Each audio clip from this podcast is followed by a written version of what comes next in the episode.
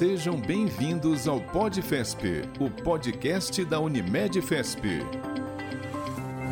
Olá, sejam bem-vindos e bem-vindas ao PodFesp. Esse é o, podcast realizado pela Federação das Unimedes do Estado de São Paulo e que reúne em cada episódio especialistas para tratar de temas técnicos e educativos relevantes para o sistema Unimed paulista e nacional. Esta foi a maneira inovadora da FESP promover o fortalecimento do cooperativismo médico, que é o seu propósito. Olá, eu sou o Gabriel Pesce e estarei com vocês nesse PodFesp, juntamente com a Luciana, e que agora vai falar para vocês sobre o tema desse nosso episódio. É com você, Lu, por favor. Olá, pessoal. Sejam todos muito bem-vindos. No episódio de hoje, a gente vai falar sobre um assunto muito legal: experiência do paciente. Nós vamos fazer uma reflexão sobre a experiência do paciente, a importância de pensar nesse tópico como estratégia para os serviços de saúde e como desenvolvê-lo dentro das organizações. Para falar sobre esse assunto, nós estamos trazendo aqui uma convidada bacana, parceira, com grandes experiências aí para compartilhar conosco. Kelly, seja muito bem-vinda, tá? A Kelly é CEO da Patient Century Consulting. E a gente te agradece desde já, viu, Kelly? Muito obrigada por estar aqui conosco. Oi, Luciana. Oi, Gabriel. Eu que agradeço a oportunidade, porque toda vez que a gente tem aqui a oportunidade de falar desse tema de experiência do paciente, que é um tema para mim tão apaixonante, é super importante porque a gente está aí regando a sementinha, né? Então eu estou muito feliz de estar aqui, de ter a oportunidade de falar com todos vocês. Legal. E a Kelly é CEO da primeira empresa especializada em experiência do paciente, a Passion Center Consulting.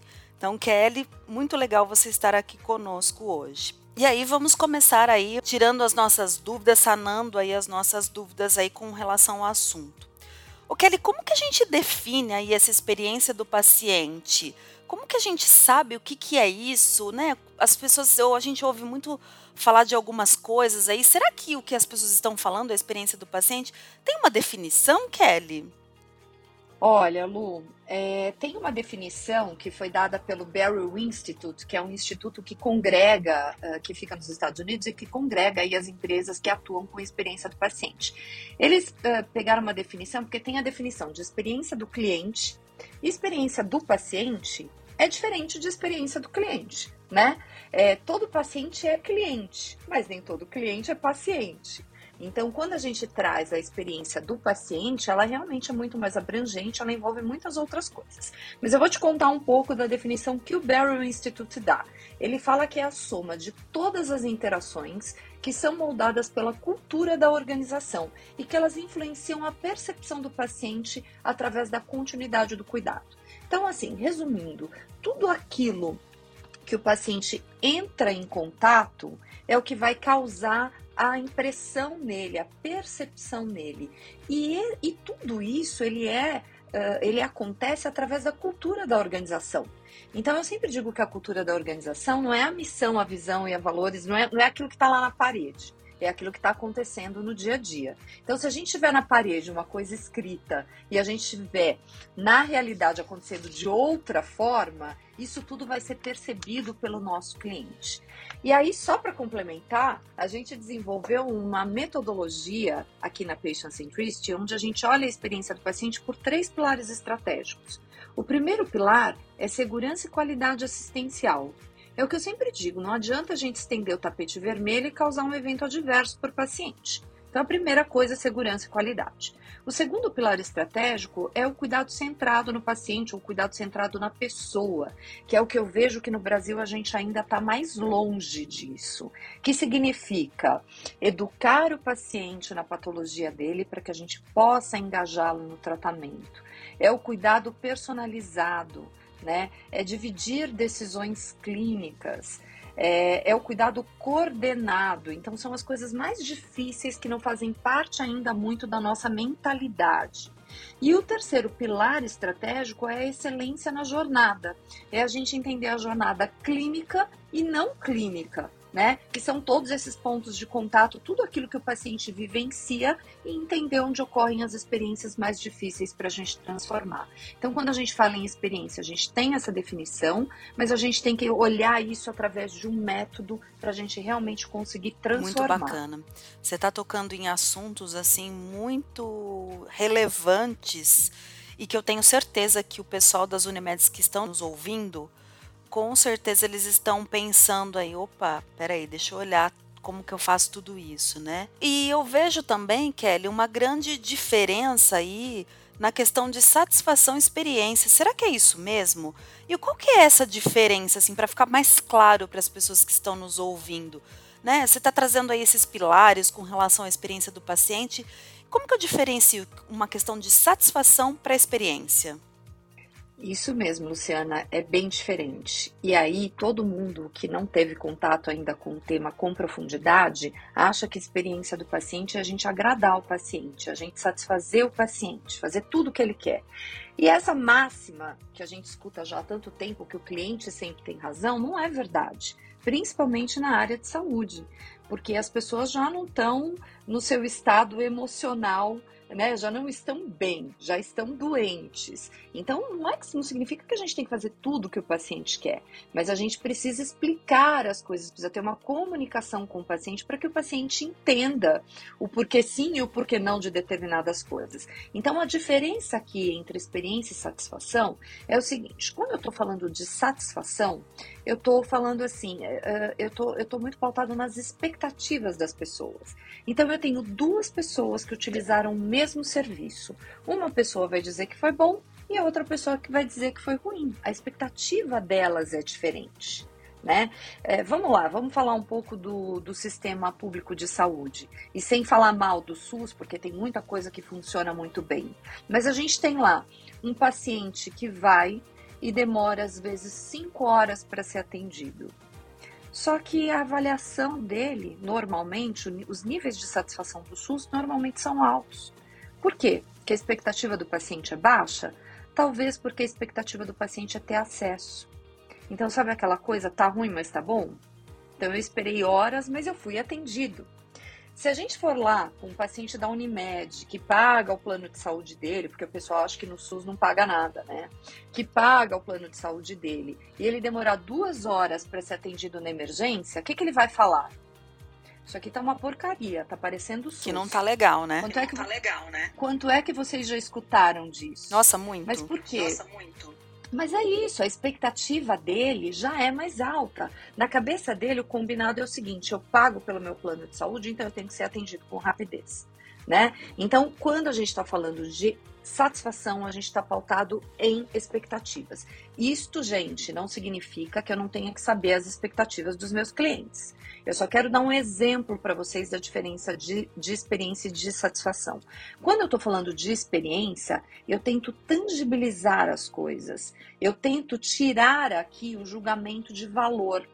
Então eu faço perguntas onde eu tenho o que fazer com aquelas respostas, que são muitos termos em inglês, mas que eu não vejo outra tradução, senão a história do tal do call to action.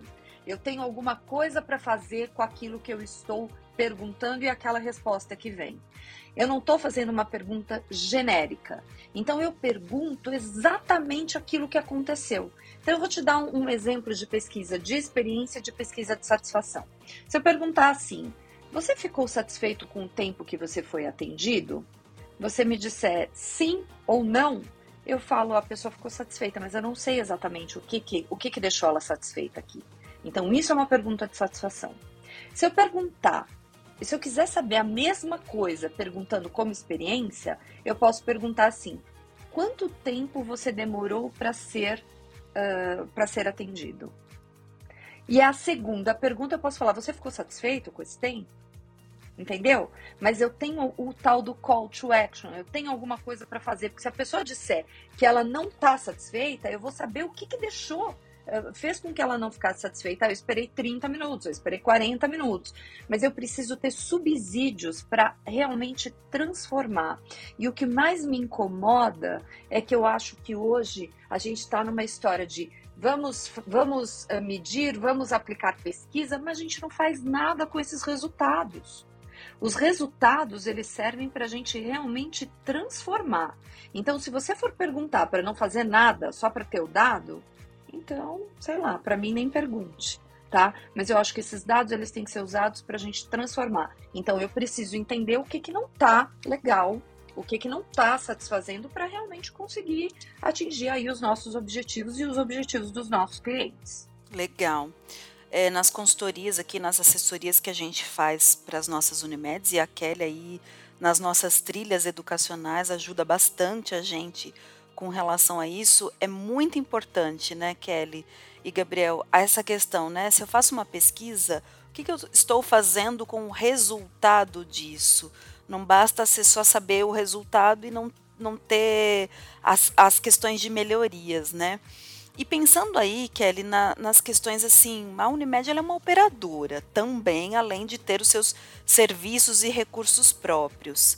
É, a gente sabe que esse beneficiário ele vai percorrer aí pelo processo da operadora, mas em determinados momentos ele vai se transformar em paciente dentro do, dos nossos estabelecimentos de saúde, né? Lá um hospital, um ambulatório, e é importante a gente trazer essa questão da experiência do paciente, é, que também a experiência do paciente não é só no hospital, né? A gente tem que pensar em todo.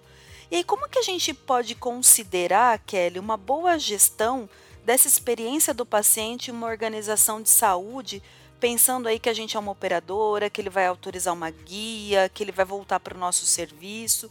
Como que a gente pensa isso, Kelly? Luciana, as Unimedes, e até pela experiência que eu já tive aí com várias Unimedes, vocês têm duas formas muito importantes aí. Você tem a experiência do cliente, cliente puro, e vocês têm a experiência do paciente. A experiência do cliente puro é quando ele. Por que, que ele escolheu comprar o serviço de vocês? Depois que ele se tornou usuário, como foi a experiência dele como usuário? para uma autorização, para os contatos que ele tem que fazer, enfim, para contratualização, todas essas questões ele ainda é cliente. Quando ele passa a utilizar o serviço, ele vira paciente, e aí sim a experiência do paciente como cliente, sempre citando isso: paciente é cliente. Mas o que eu, a, a experiência diferente para mim aqui é o seguinte: quando a gente está olhando a experiência do cliente, a gente está olhando a, a, o terceiro pilar, que é o pilar da jornada né? Então, quão fácil ou difícil é ele acessar os serviços, como que ele tem esses retornos, se ele realmente tivesse que contratar esse serviço de novo, ele contrataria da Unimed. Então, são todas essas coisas que a gente precisa pensar e olhar do ponto de vista de gestão administrativo. A partir do momento que ele vira paciente, aí eu tenho que olhar para esses outros pilares. Além da jornada, eu tenho que olhar para o cuidado centrado e para a segurança, né? Então, é, é, é essa composição. É, eu acho que assim, não existe muito receita de bolo. Eu acho que a gente precisa olhar metodologias e a gente precisa entender em que momento cada organização está. Dentro das Unimedes, nós temos Unimedes muito diferentes, com níveis de maturidade organizacional muito diferentes. Então, não adianta pegar aquele nível de, de, de maturidade que está baixo ainda e querer já que, que implemente uma gestão da experiência com tudo que tem que, que, que fazer. Então, é assim. Com tudo que tem direito, Com né? tudo que tem direito, Gabriel. O que eu digo é assim: olha a gente fala que a experiência do paciente não é só a gente melhorar nível de satisfação e nem olhar só NPS, é a gente trazer melhores desfechos clínicos. Só que aí a gente tem os, os, alguns indicadores que acho que a gente vai até abordar isso um pouquinho mais para frente, falar de métricas. A gente tem alguns indicadores que são os PRONs, os PRANs, que é o Patient Reported Outcome Measure, o Patient Reported Experience Measure, que são são, são indicadores que importam para o paciente, tá? Então a gente tem que olhar para todas essas coisas. Mas se eu nem meço satisfação e nem NPS, não adianta eu querer falar que, olha, pessoal, agora a gente vai medir PRONs e PRANs. Não dá. Então a gente precisa começar do começo. A gente precisa começar primeiro trazendo para a organização a importância de ter a voz do paciente né, de escutar o paciente, de entender as coisas pela perspectiva dele. Eu sempre digo, eu sempre falo e sempre falo, repito a mesma coisa, né? Que se a gente fosse fazer uma comparação de um paciente atravessando uma margem de um rio para outro, é, o médico ou nós que somos os gestores sabemos ali onde vai estar tá mais raso, onde vai estar tá mais profundo, mas quem está nadando é o paciente. E isso faz absolutamente toda a diferença. Então a gente precisa trazer o paciente, trazer o usuário, escutar o que importa para ele, para daí sim a gente poder fazer mudanças relevantes. Então, é, eu acho que a gente tem que entender o nível de maturidade da organização. Então, para isso, a gente precisa fazer um diagnóstico, escutando todos esses atores envolvidos, escutando o paciente, escutando a família, escutando o colaborador, porque quem entrega a experiência é o colaborador. E com base nesse diagnóstico, a gente vai traçar um plano de ação e entender quais são as métricas que vão fazer sentido de acordo com cada instituição. Legal, Kelly. Eu acho que esse esclarecimento é de extrema importância, até porque a gente realmente, como você disse aí, né, a gente é, permeia pelos dois caminhos, né, na experiência do cliente e do paciente.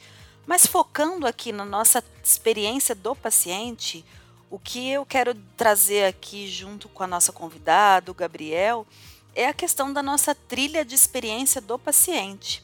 O desenvolvimento humano e institucional da Unimed FESP desenvolveu aí ações educacionais que compõem a nossa trilha de experiência do paciente. Kelly é uma das nossas é, consultoras professoras aí. Se você quiser saber mais sobre essas ações educacionais, onde a gente mergulha muito mais nesses assuntos que a Kelly está trazendo aí brilhantemente, entre em contato conosco. Nosso e-mail é cursos@unimedfesp.com www.coop.br.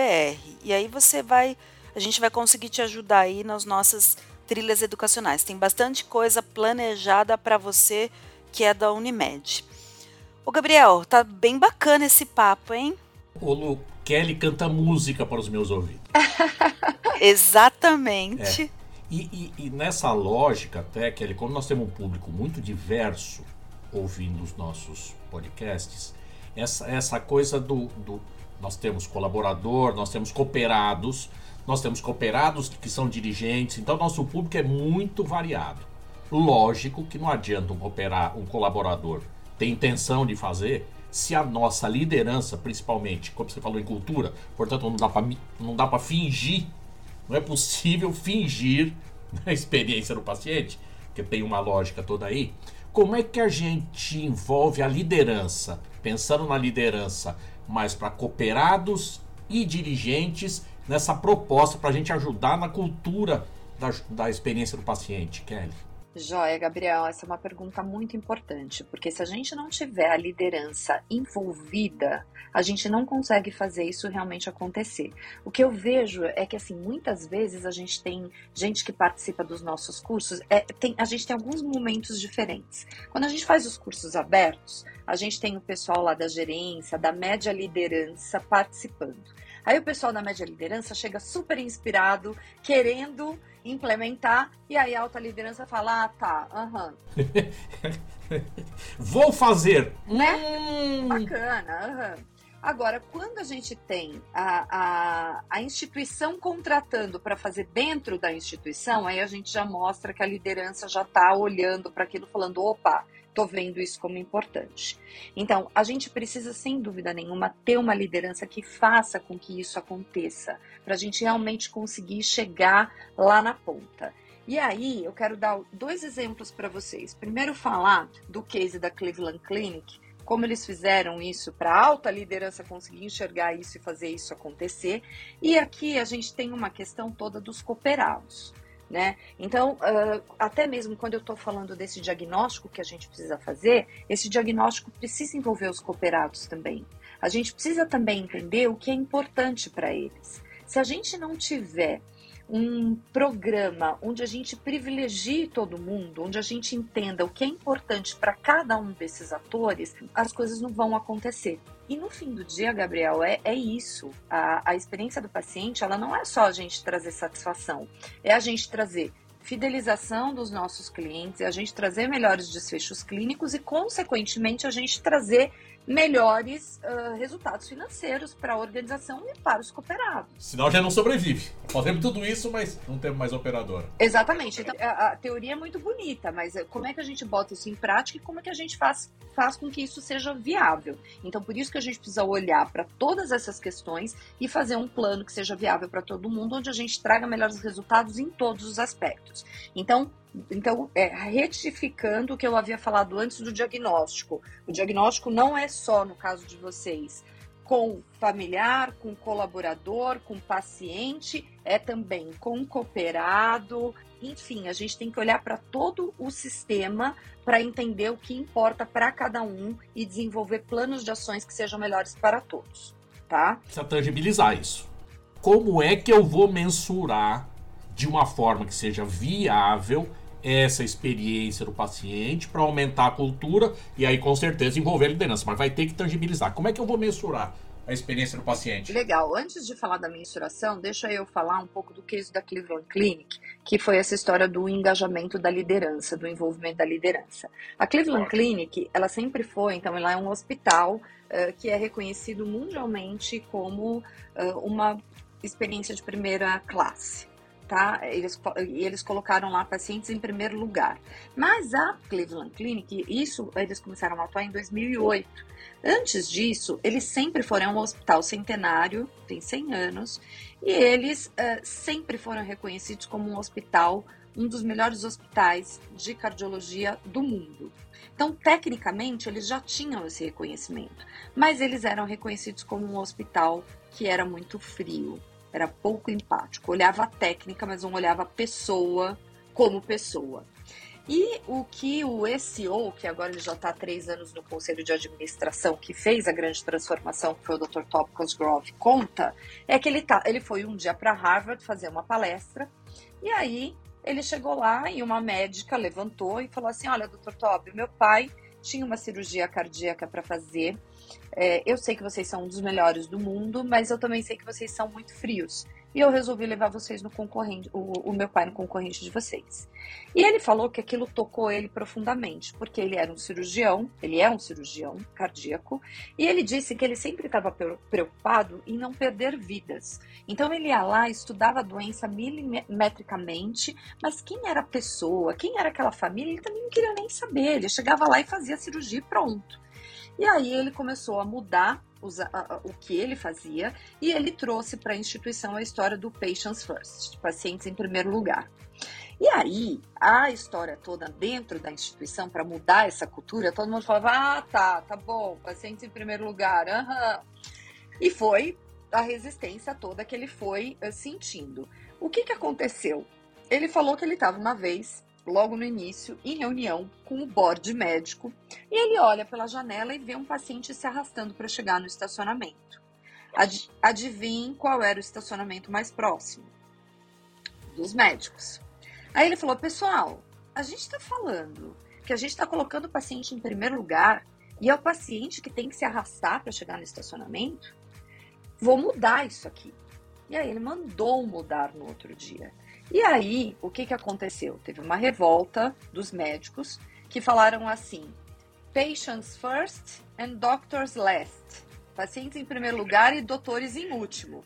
Então, teve médico que foi embora, teve médico que ficou, mas houve uma adaptação da cultura onde é, a liderança teve que ser forte para fazer as coisas acontecer. Então, o que vale dizer é que nem sempre nós vamos tomar atitudes que agradem a todos, mas a gente tem que entender quais são as atitudes que a gente vai tomar e que são eh, que vão trazer resultados que sejam sustentáveis para todo mundo. Né? Então, isso é realmente de extrema importância. E vale dizer também, ainda falando em métricas, que a, a, Cleveland Clinic, ou os Estados Unidos, é importante vocês saberem disso, os Estados Unidos começou a implementar a experiência do paciente, não porque eles são bonzinhos, porque a gente sabe que os Estados Unidos têm uma teoria linda que na prática nem sempre o negócio funciona desse jeito. Dá problema, não né? Não é? Só que o que acontece? Eles implementaram em 2008 uma ferramenta que chama HCAPS, que no Brasil o pessoal chama de HCAPS, que é uma pesquisa de experiência. Que, como eu já expliquei para vocês, é diferente de satisfação. Então, até hoje, todo mundo que passa, que está ligado ao Medicare e ao Medicaid, que é o SUS deles, que passa por uma internação hospitalar, recebe do governo uma pesquisa e essa pesquisa confere um score para as instituições, é, que, que é um dos fatores de remuneração. Então, para ele está muito claro aqui a questão de, do quanto vai trazer de recurso é, para a instituição. Falando das métricas aqui para o nosso dia a dia, a gente precisa estar tá embasado em métricas para a gente realmente conseguir é, mostrar que vale a pena. No caso de vocês. Resultado concreto, né? Resultado concreto. No caso de vocês, que vocês têm aqui a experiência do cliente, a experiência do paciente, a gente tem essas duas questões aqui envolvidas, é, é muito mais fácil. A partir do momento que eu implemento um projeto desse, como é que está aqui o meu churn? Quantas pessoas, como que está a fidelização dos meus clientes depois que eu implementei isso? É, eu tive mais gente que ficou fiel, eu teve, tive mais gente que saiu. Como é que tá? Então, aqui olhando como a experiência do cliente. Então, medir o churn, por exemplo, já é algo importante. Principalmente para vocês, que muitas das Unimedes têm recursos próprios. O quanto, a partir do momento que eu estou atuando com cuidado centrado no paciente, que eu estou lá engajando o meu paciente, que eu estou tendo um cuidado coordenado, atuando aqui com atenção primária, etc, etc, o quanto eu estou é, evitando de rehospitalização, evitando de utilização de recursos né?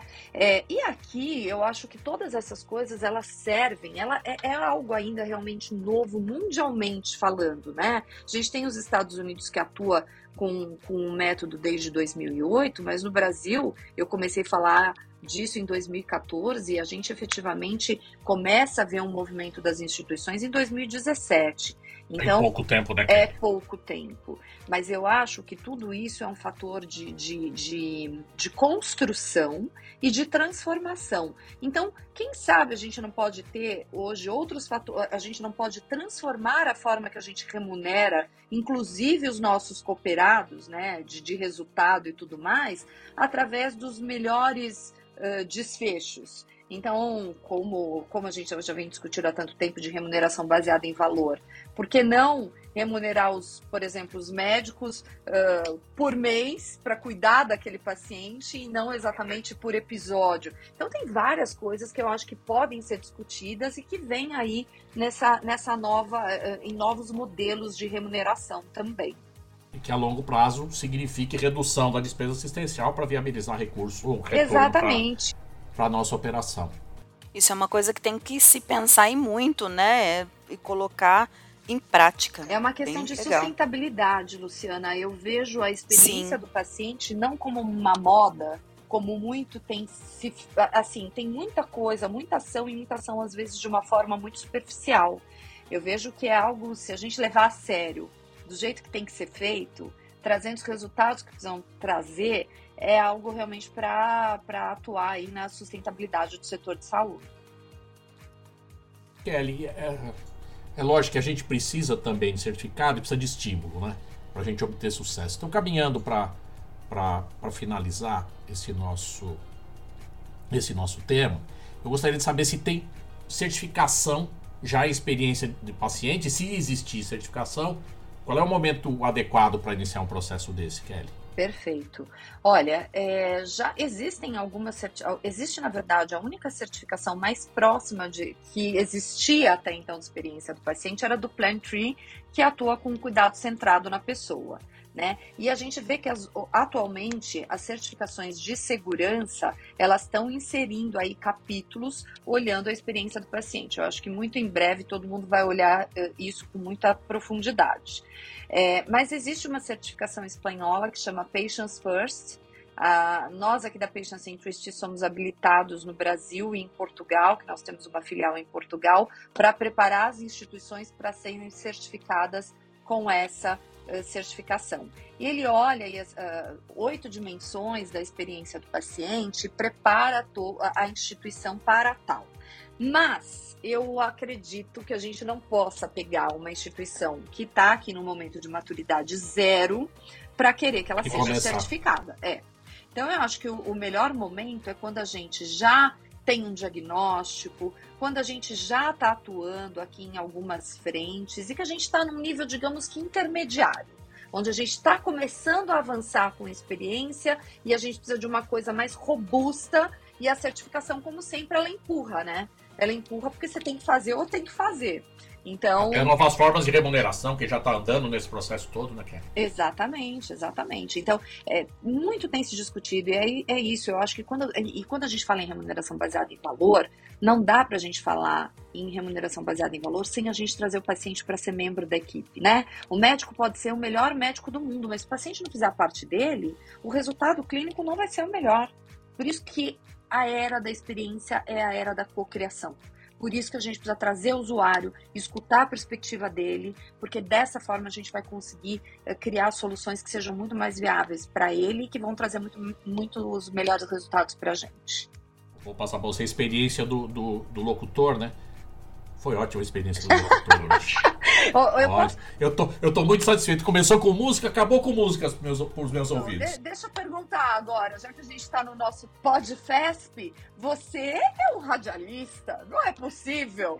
Por isso que a experiência do radialista e do, e do locutor tá, tá maravilhosa por isso hoje. Que, por isso que o, que o Gabriel, com essa voz aqui de radialista, que ele tá aqui conosco, né, Luciana? Nossa, tá muito bacana. E eu acredito assim que os nossos ouvintes também estão tendo uma excelente experiência, pelo menos é esse o nosso foco. Muito legal mesmo. Aprendi muita coisa aqui, viu? Eu, eu queria agradecer já a Kelly pela, pela, por essa possibilidade, pela vontade e disposição de compartilhar conhecimento com a gente, com o sistema Unimed, né? Porque nosso público é bem, já disse, é bem diverso e vai ser bem amplo. E aí, Kelly, muito obrigado. E aí eu passo para a Lu para fazer o encerramento dos nossos trabalhos e passar as orientações para a gente multiplicar cada vez mais esses nossos Polifesps. Por favor, Lu. Obrigada, Gabriel. Kelly, muito obrigada. É, como sempre, enriquecendo aí a gente de grandes conhecimentos. Obrigada mesmo. Eu que agradeço a oportunidade de participar, gente. Foi um super prazer, viu? Muito legal. Bom, e estamos aí, né? Com mais um episódio. É, aproveite para compartilhar com seus colegas, compartilhe. O nosso Podfesp ele está disponível nas principais plataformas de streaming. Agradecendo mais uma vez aí a participação da Kelly e os nossos ouvintes também aí agradecendo de ficar conosco até o final. Espero que essa experiência tenha sido vantajosa para vocês. Aproveite para compartilhar com seus colegas, comentar, o nosso Podfesp ele está disponível aí toda semana com um novo episódio. No, está disponível também nas principais plataformas de streaming, no site oficial da Unimed Fesp, que é o www.unimedfesp.coop.br. E você também pode sugerir temas, novos temas, novos convidados. Se tiver alguma dúvida, entre em contato ali conosco. Deixe aqui seu comentário, seu feedback. E nos encontramos no próximo episódio. Até mais, pessoal. Tchau! Conteúdo de qualidade você encontra aqui no PodFesp, o podcast da Unimed Fesp. Compartilhe.